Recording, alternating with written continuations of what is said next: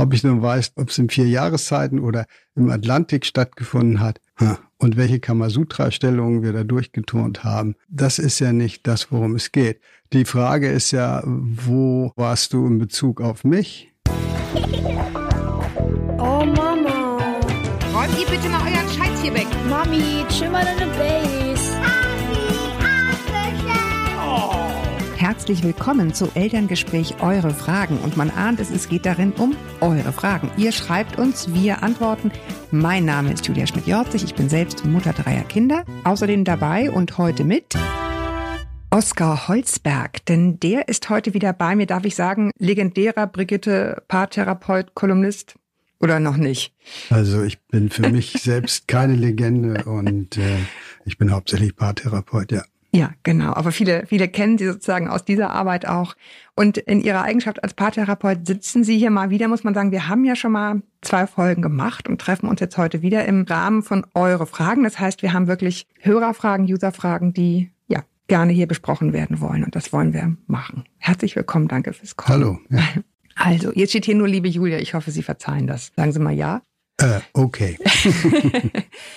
liebe Julia, ja, das Leben verändert sich mit Kind um 180 Grad. Mein Mann und ich haben uns im ersten Jahr sehr voneinander entfernt, mir gestritten als liebe Worte gesagt, keine Anerkennung gegeben und so weiter. Schlussendlich habe ich nun erfahren, dass er, als unsere Tochter sechs Monate alt war, in eine Affäre gerutscht ist für fast ein ganzes Jahr. Was kann man tun, um das wieder hinzubekommen? Nicht nur für das Kind, auch für uns als Paar. Und wie schafft man es, nicht wieder in so eine Situation zu kommen und präventiv zu handeln? Ich sage gleich dazu, wir haben gleich noch eine zweite Mail, aber die ist wesentlich länger und vielleicht kann man schon mal so grob umreißen, was. Naja, das ist ja erstmal äh, so eine relativ typische Schwellensituation, in der es auch häufiger zu Affären kommt. Weil was ja hauptsächlich passiert, ist, dass es also darum geht, dass man von zwei zu dreien sich entwickelt, nennt man Triangulierung.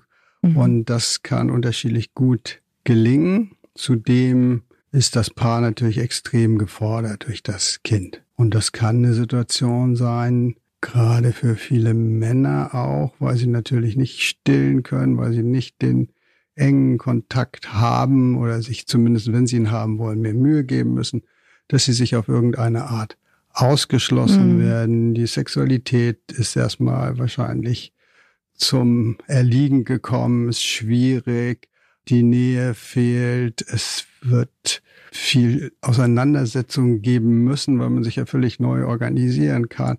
Das Kind ist vielleicht nicht so, wie man es sich vorgestellt hat, schläft natürlich nicht durch, alle sind müde, kaputt, es ist unheimlich ja, viel ja. Stress. Und dann kann es natürlich leicht passieren, das ist nicht schön, aber irgendwo nachvollziehbar, dass sich einer der Partner, meistens der Mann in, in der Situation, nach außen wendet. Ich finde ganz interessant, jetzt gerade am Ende haben Sie gesagt, das ist nicht schön, aber nachvollziehbar. Ist das vielleicht schon so ein bisschen der erste Rat, auch wenn da natürlich scharfkantig für jemanden ist, dem das angetan wurde, das zu relativieren, in so ein Verhältnis für diese Ausnahmesituation zu setzen, für sich selber und damit erstmal ein Stück weit dem Partner entgegenzukommen, wenn der. Naja, das ist eine Affäre, ein sich abwenden des Partners und das ist, geht ja auch immer einher nicht nur, dass sich jemand jemand anderem emotional und auch sexuell zuwendet, sondern es geht auch immer einher mit dem Betrug. Ich weiß nichts davon, ich werde mhm. hintergangen. Damit bricht natürlich erstmal das Vertrauen in der Beziehung zusammen. Also das ist immer ein sehr schmerzhafter und einschneidender Prozess für jede Partnerschaft. Andererseits, wir sind ja nicht naiv. Wir wissen, dass Affären ständig vorkommen. Es gäbe wahrscheinlich gar keine Literatur, wenn es keine Affären gäbe. Das ist ein sozusagen in das menschliche Wesen auf irgendeine Art und Weise doch eingebautes Problem, weil wir da nicht so richtig eindeutig konstruiert sind. Und insofern finde ich das immer wichtig, dass wenn es zu einer Affäre gekommen ist, das bedeutet viel Schmerz, das bedeutet viel Arbeit, aber es ist nicht das Ende, es ist nicht die ultimative Katastrophe. Ja. Und wie, das ist ja im Grunde die Frage, ne? Also mir scheint, die Frau, die uns das geschrieben hat, hat es eigentlich schon auf eine gewisse Weise einfach genommen. Naja, Und sie wie? sagt auch, dass sie sich natürlich wünscht, wie kann man das verhindern? Was kann man präventiv tun, um nicht wieder in so eine Situation zu geraten? Ja, und wie kommen wir uns wieder näher? Ne? Also sie guckt das schon ist, nach vorne. Das ist der andere Prozess, genau. Also Ja. den, den würde ich auch absolut unterstützen. Dass man das durch irgendwas wirklich verhindern kann, glaube ich nicht. Man kann die Wahrscheinlichkeit vielleicht verringern, weil je besser der Kontakt ist, je besser die Beziehung ist, je mehr ich mich irgendwo doch aufgehoben fühle in der Beziehung und da Wohlwollen herrscht, umso weniger bin ich geneigt, nach außen zu gehen. Weil die meisten Affären, da dreht es sich ja nicht vordergründig um, oder hauptsächlich, vordergründig dreht es sich um Sexualität, aber eigentlich geht es ja, glaube ich, um ein Gefühl von emotionaler Verbindung, von Ankommen, von gesehen werden, von an sich angenommen fühlen, von vielleicht auch irgendwo sich positiv gesehen fühlen. Also sol solche Bedürfnisse sind ja hauptsächlich da drin enthalten oder werden darin gesucht und ausgelebt. Ja, man könnte natürlich jetzt ein bisschen gucken, was ist dieser Prozess. Natürlich die Grundformel ist, jetzt geht es darum, sehr offen zu sein, also wirklich äh, die Karten erstmal auf den Tisch zu legen. Mhm. Viele neigen ja in so einer Situation dazu, vor allen Dingen die, nennen wir jetzt mal, um die beiden zu benennen, die Betrüger und die Betrogenen, um Worte dafür zu haben. Also die Betrüger neigen natürlich dazu, es möglichst tief zu hängen Mhm. und zu sagen, ach, naja, also weißt du, Es war ist ein jetzt- zweiter Schmerz, wohlgemerkt, ne? Also dieses, naja, komm, war doch nicht so. Das ist natürlich ein zweiter ist- Schmerz, den das man ist- dem anderen zufügt. Okay, das ist natürlich da, weil man da die Gefühle de, des anderen ignoriert und, Mhm. Ein zweites äh, Mal. und sagt, äh, ja, mit sanften Worten stell dich nicht so an. Mhm. Ja, das auf keinen Fall. Aber selbst wenn ich sage, du, ja, tut mir wirklich leid, aber es hatte jetzt nicht die große Bedeutung, dann stellt sich natürlich die Frage, aha, wenn es keine große Bedeutung hatte, wieso bist du dann bereit, unser Vertrauensverhältnis so zu zerstören? Also das macht irgendwie wenig Sinn. Deshalb Offenheit ist schon nötig. Wobei es da so eine Grenze gibt, das finde ich auch immer gleich ganz wichtig, dies zu benennen. Es macht keinen Sinn für den oder die Betrogene, sich alle Details zu holen. Nein, das kann ich mir ausmalen. Das möchte man in Wahrheit nicht wissen. Genau, es geht um das Ausmalen, weil dann hat man die Bilder im Kopf, hat diese Gedanken, das quält einen nur und es führt ja auch nirgendwo hin. Also Ja. ob ich nun weiß, ob es in vier Jahreszeiten oder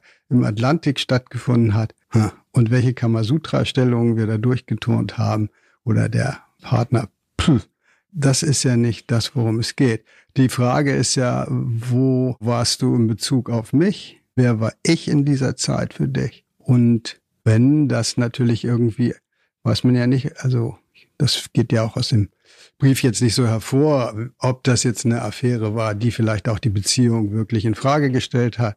Dann ist ja immer die Frage, wieso bist du wieder hier? Oder wenn das eigentlich noch eindeutig ist und es wirklich nur eine nur in Anführungszeichen begleitende Affäre war, dann ist die Frage nicht, wieso bist du wieder hier, aber bist du wieder hier? Also können wir wirklich dieses Band zwischen uns wiederherstellen.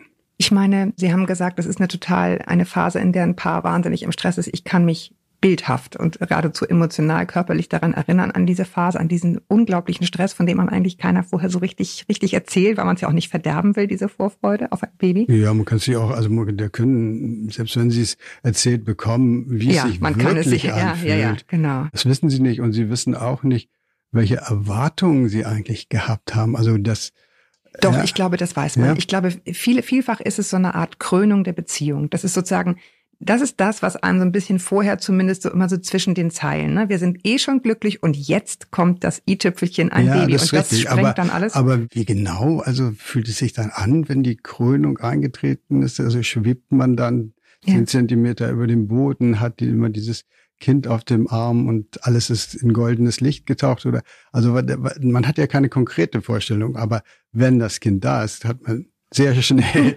eine sehr konkrete Realität, mit Ja. der man konfrontiert ist. Ein Bekannter von mir hat neulich einen ganz, ganz engen Freund von sich beiseite genommen, der kurz davor war, ein Kind zu kriegen und hat zu ihm gesagt, ich sagte jetzt als ganz, ganz enger Freund, wir haben das gerade durch, es ist das härteste Jahr meines Lebens gewesen. Das sollst du einfach nur einmal von deinem besten Freund gehört haben, damit du weißt, es, es liegt nicht an euch, es liegt an der Situation. Ja. Das und, fand ich einen guten Rat, oder? Ja man, ja, man kommt absolut an den Rand. Meine Frau war es, glaube ich, die hat mal irgendwo darüber geschrieben, dass sie auch diese Gefühle schon ganz früh hatte, dass sie gleich diesen Säugling nimmt und ihn aus dem Fenster wirft, weil, weil sie irgendwie. Jetzt krieg ich böse Mails. Nein, das ist ja Nein. nicht. Das, äh, Ja. Sie war ja meilenweit davon weg, aber dass man innerlich in so eine Verzweiflung geraten kann. Also Ja. das erinnere ich auch am Wickeltisch, wenn dann die Nivea-Dose nochmal runterfällt und dann Ah. kommt man wieder hoch, dann hat das Kind sich gleich nochmal wieder eingenässt, man kann nochmal von vorne anfangen und wenn man dann alles trocken da hat, dann liegt die Nivea-Dose schon wieder unten und also Ja. aber so. Ne? Also Und das alles unter Schlafentzug. Ja, genau. Ja, was ich nochmal ganz interessant finde und was ich, was ich glaube, was ganz entscheidend ist, Sie haben ja gesagt, man, man soll sich bloß nicht mit diesen Details befassen. Und ich kann mir vorstellen, dass das eine ganz große Rolle spielt, genau was Sie gesagt haben, dieses Gefühl von, wir sind eine Einheit, wir bekommen ein Kind, wir sind sozusagen das Tandem. Und dann erfahre ich, ich war die Dritte in der Zeit, in der ich betrogen wurde. Sie haben gesagt, offen miteinander sein ist Ihr hauptsächlicher Rat. Wirklich jetzt sprechen und in Anführungsstrichen die Hosen runterlassen. Also wirklich erzählen, ich habe mich genauso verzweifelt und unweiblich gefühlt. Nur du hast es dir leicht gemacht, du konntest halt einfach irgendwo hingehen. Ich konnte ja gar nicht, das Kind war hier. Das könnte auch noch ein Schritt sein in, in dem Prozess. Ich glaube, das erste ist mal, dass die oder der Betrogene einen unglaublichen Schmerz fühlt, das Bedürfnis hat, den auch irgendwie zu zeigen und Fragen zu stellen. Jetzt nicht unbedingt diese Details, sondern mehr, was, was, was war los, wieso konntest du mir das antun und so weiter. Und dass der, immer in Anführungszeichen, Betrüger sozusagen erstmal das auch ein Stück halten und auch in gewisser Weise aushalten muss, weil Mhm. dieser Schmerz geht ja sehr tief, der geht ja in unser Bindungssystem rein und gerade in dieser Anfangszeit, also das ist, das Entscheidende ist ja, in dem Moment, wo ein Kind da ist, gibt es diese gegenseitige Abhängigkeit. Ja. Und ich bin jetzt sozusagen hier ans Haus gebunden über dieses Das meinte ich unser eben. Kind und du machst da draußen irgendwelche Dinge, ja. Und ich würde auch gerne mal wieder nach Mhm. einem halben Jahr vielleicht ein bisschen mehr mich in die Welt begeben. Aber du hast es einfach getan. So, also da kommen ja noch so extra Belastungen dazu. Also in der ersten Phase geht es, glaube ich, darum, diesen Schmerz überhaupt mal auszuhalten. Dann, wenn, wenn das angenommen ist und wenn, und ich glaube, das ist immer so, was man auch ein bisschen aus der Forschung weiß, der entscheidende Punkt, ist schon so ein Gefühl für den Betrogenen oder die Betrogene, dass das, was da passiert ist, nicht nur ihr wehtut, sondern dass ihr Schmerz auch dem Partner wehtut. Weil das ist das ein, die einzige Sicherheit, die ich bekommen kann. Also wenn ich spüren kann, dass das, was du getan hast, Mhm. als derjenige, der eine Affäre hatte, dass du siehst, nachfühlst und es dir schmerzt und dir leid tut, dass mir das so wehgetan hat. Dann habe ich die einzige Sicherheit, die es geben kann, nämlich du willst mir nicht wehtun. Ja? Mhm. Aber wenn ich das nicht erlebe, dann Genau. bleibt es schwierig, ja. Das ist ja Und- das, was Sie gesagt haben, dass es wichtig ist, dass der Partner dann auch eben das nicht relativiert ne, und sagt, ach komm jetzt, so nach dem, mit, mit netten Worten, ach komm jetzt. Naja, So meistens, wegdrückt. meistens, was, was meistens passiert, ist sozusagen dieses Ja, aber. Also sozusagen, ja, natürlich war das schlimm und natürlich habe ich dir wehgetan und ich weiß, ich hätte das nicht machen sollen und, und ich kann auch dein Leid fühlen. Aber wir hatten ja auch da so eine schwierige Zeit und du warst gar nicht zugänglich für mich. So, das dann kann ich immer wieder beobachten in solchen Situationen. Dann hört derjenige, der da angesprochen ist, nur den zweiten Teil. Ja, Ja, also du warst ja auch nicht da. So und dann ist dann Empörung, Wut, Schmerz, Trauer, alles Mögliche, weil das Gefühl da ist, hey, also jetzt bin ich auch noch selber schuld für die Scheiße hier. Mhm. Geht ja wohl gar nicht. So, Ja. also, ne? Da, das muss man schon sehr, das ist schon kein ganz einfacher Prozess, aber also quasi das nicht relativieren, das könnte man sagen. Okay, war scheiße, 100 Prozent und ich nehme auch auf mich, dass du nicht sofort damit fertig bist, sondern dass du eine Zeit brauchst und dass du mich brauchst und dass du mich immer wieder ansprechen musst und dass du immer wieder von mir eine Rückversicherung brauchst, dass du immer wieder mal ein Mitgefühl brauchst, damit du mit diesem schmerzhaften Gefühlen klarkommst. Sie haben eingangs, als wir noch bei diesem anderen Thema waren, wie kann ich es verhindern, auch gesagt, wenn die Verbindung eng ist, dann kann ich zumindest die Voraussetzungen optimieren. Ganz aufhalten kann ich es wahrscheinlich nicht. Ist der Umkehrschluss dann, wenn jemand fremd geht, ist es immer ein Zeichen einer nicht ganz funktionalen Beziehung? Ich weiß gar nicht, ist das so einfach? Nö. Sondern? naja, immer und nie, glaube ich, kann man im menschlichen Zusammensein vergessen. Tendenziell ist es sicherlich so, dass wenn die, das würde ich jedenfalls denken, wenn, wenn die emotionale Verbindung schlechter wird oder schwächer wird, also das heißt, es gibt so eine Theorie, die, die nennt sich Fenster und Mauern, also so quasi, wir bauen so eine Art Schutzwall um unsere Beziehung rum.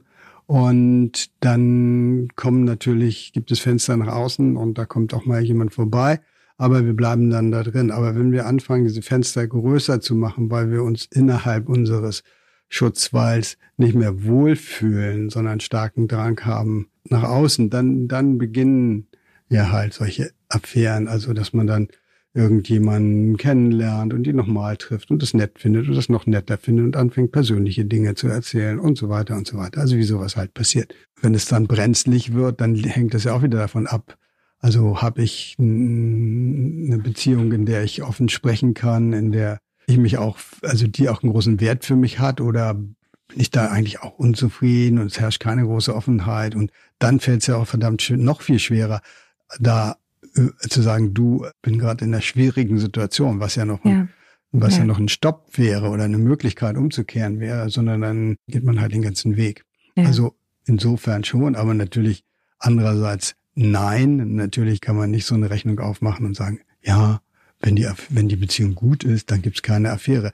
Dann fangen wir wieder an, uns in der Sicherheit zu wiegen, die nicht realistisch ist. Weil es einfach zum Menschsein dazugehört, eben auch diese Schwächen zu haben und durchs Fenster zu gucken. Ja, das ist natürlich, eine, wenn Sie so, wenn Sie es als Schwäche bezeichnen, da ist ja schon so eine Wertung drin. Also es ja, gibt endlose ja. Bücher und Streitereien darüber, ob wir nun eher so monogam oder eher polygam sind, ob wir eher sowas sind wie kleine Bonobos, so unsere nächsten Verwandten, die ja mit ihrer Sexualität. Affen, richtig? Ja, das ja, sind so kleine, kle so kleinere Schimpansen die, die ihr ganzes Sozialleben über Sexualität regeln, also immer dafür sorgen, dass alle Konflikte werden sozusagen klein gehalten, weil es ständig Sex zwischen allen gibt. Oder ob wir eher so kleine Schimpansen sind, die schon ein bisschen, ein bisschen stärker aneinander gebunden sind. Oder das sind ja dann unsere anderen nächsten Verwandten, Gorillas, das wissen wir nicht. Man macht dann alle möglichen Maßeinheiten auf, die Hodengröße und was der Kuckuck. Und es sieht so aus, als wir Menschen irgendwo dazwischen sind und so leben wir. Tröstlich, ja wie tröstlich. Naja, das, man, ich finde es einfach, nee, nicht tröstlich. Es ist natürlich schwierig, aber das ist das, was, was Sie eingangs gesagt haben, also dass wir einfach sehen, hey, es ist nicht schön und wir geben uns richtig Mühe, dass es nicht vorkommt. Und andererseits zeigt das Leben, zeigt die Erfahrung, es kommt fast immer ständig überall vor. Jeder, der jetzt mhm. wahrscheinlich hier zuhört, dem könnte gleich sagen, oh, ich weiß, der hatte eine oder ich glaube, genau. der hat jetzt ja. sogar eine und diese hatte sowieso schon zwei und ich weiß nicht was.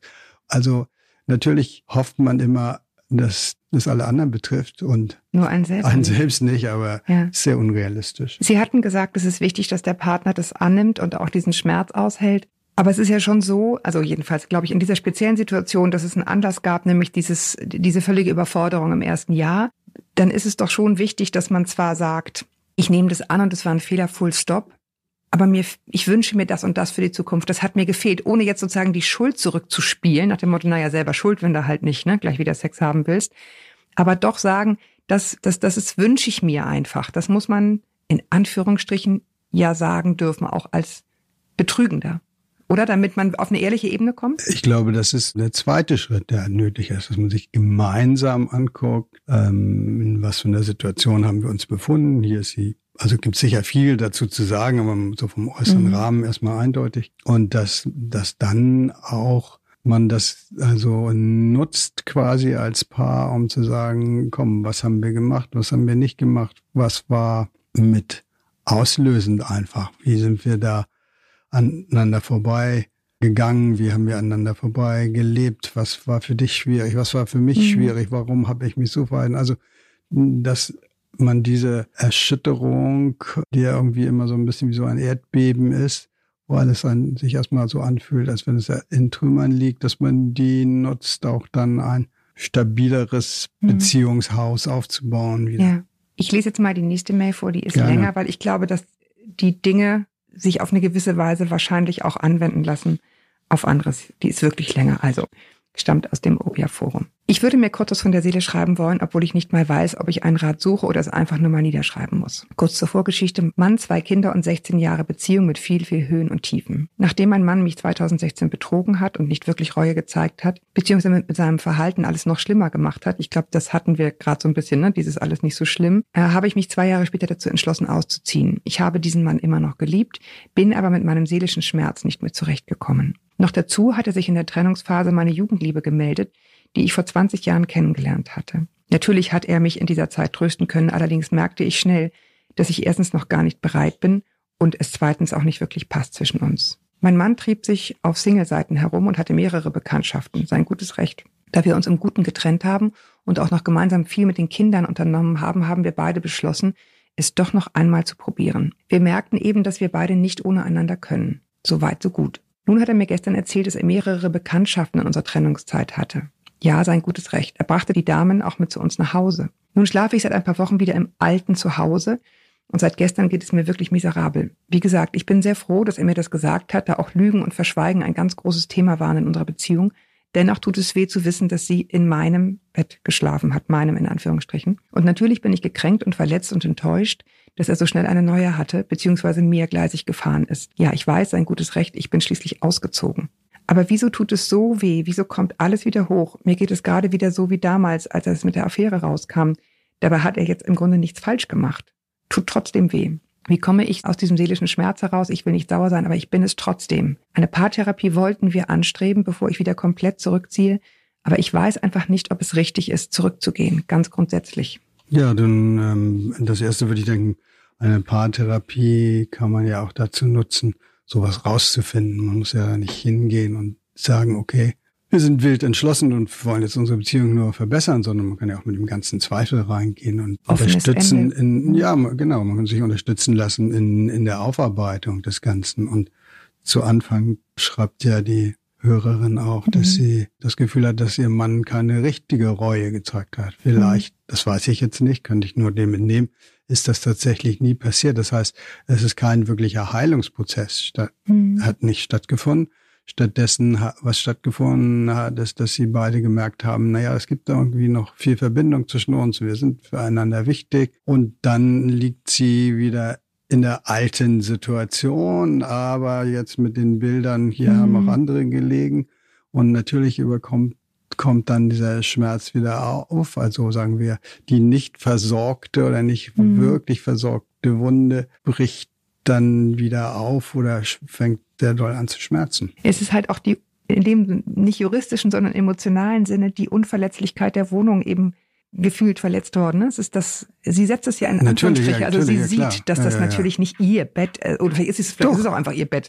Natürlich, klar. naja, es ist also emotional, ist ja egal, wem das gehört, aber emotional ist das ihr Bett und sie kehrt in ihr Bett wieder zurück. Aber dieses Bett wurde von anderen benutzt, wurde von ihm für seine Affären und Geschichten genutzt. Und ich meine, es ist sicher nicht damit getan, ein neues Bett zu kaufen, aber es wäre eine Maßnahme, das Mhm. Schlafzimmer mal zu renovieren. Und das könnte sie ja auch von ihm sagen, pass mal auf, wünsche ich mir von dir.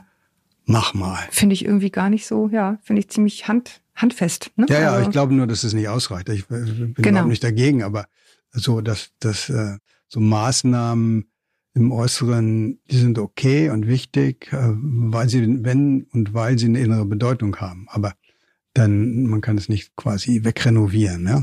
Ja, ja, das trifft es ganz gut. Ich meine, viele haben ja auch den Impuls, einfach zu sagen, okay, weißt du was, das war jetzt ätzend, jetzt machen wir hier einen Schlussstrich, jetzt gehen wir auf die Bahamas, wobei das jetzt wahrscheinlich gerade kein gutes Beispiel ist, gerade heute, und fangen neu an. Aber auch da ist natürlich so ein einfach, in Anführungsstrichen, einfach wegrennen, dann auch nicht keine Aufarbeitung, ne? Das ist dann Nee, weg, das ist ja dann, das ist ja dann auch was häufig, also glaube ich, für diejenigen, die jetzt eine Affäre hatten, fremdgegangen sind, dann haben sie diesen, diese verletzten Partner oder als verletzte Partnerin, auf die sie ständig treffen und immer wieder in jeder Situation brauchen nur das falsche Auto, der falsche Mantel vorbeikommen oder man, sie, sie schauen sich nach der Nachbarin am anderen Tisch oder äh, um oder so und dann brechen diese ganzen Gefühle wieder hoch, dann sind sie ständig damit konfrontiert. Und da gibt's natürlich so eine Tendenz auch, ach komm, also vergessen wir das mal, neu anfangen, ja. Mhm. Reset, jetzt gucken wir nach vorne.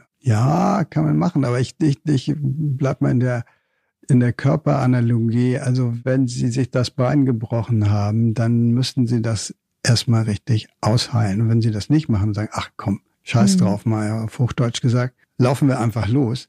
Mhm. Nach ein paar Metern wird sich zeigen, dass das keine ja. so glänzende Idee war. Was ich hier ganz interessant finde, es haben ja beide in der, in der Trennungsphase, man kann es sich getröstet nennen, man, wie immer man es nennen will. Sie hatten jedenfalls beide was anderes am Laufen, würde man sagen. Und sie sagt auch immer wieder mehrfach, ja, in, in Klammern ist ja sein gutes Recht, aber es tut jetzt irgendwie trotzdem weh. Ich will jetzt nicht dieses Überstrapazierte mit zweierlei Maß gemessen, aber sie fühlt irgendwie selber, sie tut es auf eine gewisse Weise. Wenn sie ich das glaube, hören. sie versucht, ähm, ist immer, immer schwer, also über jemanden zu sprechen, den wo ich nicht den direkten Natürlich, Kontakt habe. Aber so das wie ist es, immer der Hinkefuß also, hier, ne? Ja, Mhm. wo, also so wie es klingt, könnte ich mir vorstellen, mit aller Vorsicht, dass es so ein Ringen ist. Äh, sie möchte gerne wieder in diese Beziehung gehen und und sie sagt zu sich selbst, naja, okay, also wir waren ja getrennt, also kann er das ja machen. In der Hoffnung, es auf irgendeine Art zu normalisieren, zu rationalisieren und sich selbst sagen, hey, war doch so und ist vorbei und aber dann merkt sie, wie doch wieder der Schmerz kommt und, Mhm.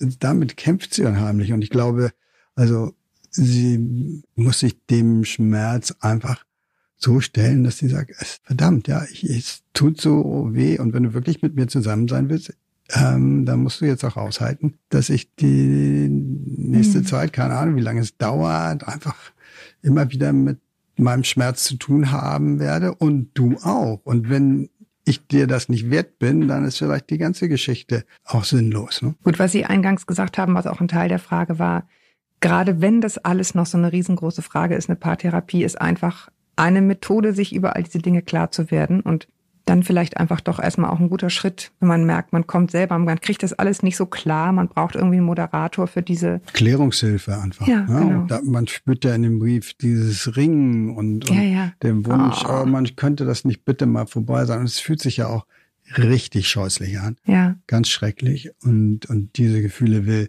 niemand haben. Aber andererseits sagen sie uns natürlich was darüber, wie wichtig uns nicht nur der spezifische andere, sondern überhaupt sichere Beziehungen sind. Ja, zumal, wie Sie auch schon bei der anderen Frage sagten, wir uns mit Kindern in Abhängigkeit begeben. Beide Seiten, wohlgemerkt.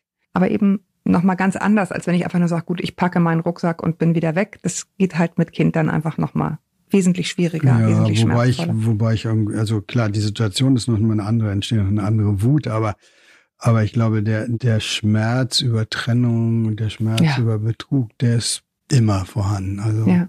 der gehört einfach dazu. Ich versuche manchmal irgendwie ein Bild dafür zu finden, sage, naja, also wir sind dann wie Oktopusse, die sich so aneinander festsaugen und jetzt jeder Saugnapf wird abgerissen, ja, und das, das Schmerz und auch wenn man dann wieder zusammenkommt, tut das immer noch weh und dann kommen die Neuen da drauf und wow, was für ein Chaos. Und Ja. so, so erlebt man das ja auch. Ähm, jetzt muss ich Sie mal einmal aus reiner Neugier als, als jemand fragen, der eben natürlich nicht nur Kolumnen bei der Brigitte schreibt, sondern das beruflich jeden Tag macht. Wenn Sie so sagen, wie viel Prozent würden Sie sagen, schaffen das? Jetzt eine Affäre zu so zu überleben. verarbeiten, ja, als Paar zu überleben. Also ich würde, ich würde, ich hoffe, liegt da nicht falsch, weil ich führe jetzt nicht so richtige Statistiken, aber ich würde denken, ich würde einfach mal sagen, die meisten, also die, die Mehrzahl schafft das. Ich kann Ihnen jetzt keine genauen Mhm. ja, Prozente aber sagen. es ist ja interessant, die, die sich sozusagen damit befassen, das ist ja nun auch insofern vielleicht nicht repräsentativ, weil es eben schon Menschen sind, die sagen, okay, wir verbuddeln das jetzt nicht einfach und lassen uns zersprengen, sondern wir, wir arbeiten daran. Da ist die Wahrscheinlichkeit, kann man dann vielleicht schon mal zumindest das sagen, sehr viel höher, dass man es schafft, als wenn man es einfach vergräbt. Ja, die ja auch irgendwie noch einen Wert in dieser, also trotzdem ist da jetzt was, was gab, was für die ganz schwierig ist, aber die trotzdem so viel Wert in der Beziehung sehen, dass sie sagen, okay, komm, daran sollen wir, wollen wir nicht scheitern. Ich danke Ihnen erstmal, dass wir jetzt hier diese, äh, man wird der Sache nie ganz gerecht. Es sind immer nur kurze Einblicke in, in fremde Leben. Die Leute sitzen uns oder Ihnen jetzt vor allen Dingen als Fachmann nicht gegenüber. Aber ich würde mir sehr wünschen, dass wir vielleicht auch denen, die ja selbst vielleicht betroffen sind, so ein bisschen so ein Anhaltspunkt gegeben haben, in welche Richtung man denken kann, wie der Partner reagieren könnte, welche Wege man beschreiten könnte, innerlich im Kopf, im Herzen und gemeinsam als Paar. Vielen Dank erstmal dafür für Ihren, für Ihren fachmännischen Rat. Und euch da draußen danke ich sehr fürs Zuhören. Ich hoffe, es war ja, ein Rat für euch, der beide euch vielleicht in eurer jetzigen Beziehung auch einfach weiterhilft. Ich freue mich weiterhin, wenn ihr mir schreibt an podcast.eltern.de. Die, die es gemacht haben, ganz, ganz viele tausend Dank an dieser Stelle nochmal wissen, ich antworte wirklich schnell. Ich bin die Einzige, die es liest und es ist bei mir gut aufgehoben. Ja, schickt mir gerne weiterhin Fragen, die wir hier besprechen können. Keine Angst, Elke kommt wieder. Aber ich dachte, für die paar Fragen können wir jetzt mal auch ein paar Therapeuten Profi ranlassen. Bis wir uns wieder hören, haltet den Kopf über Wasser. Ahoi aus Hamburg.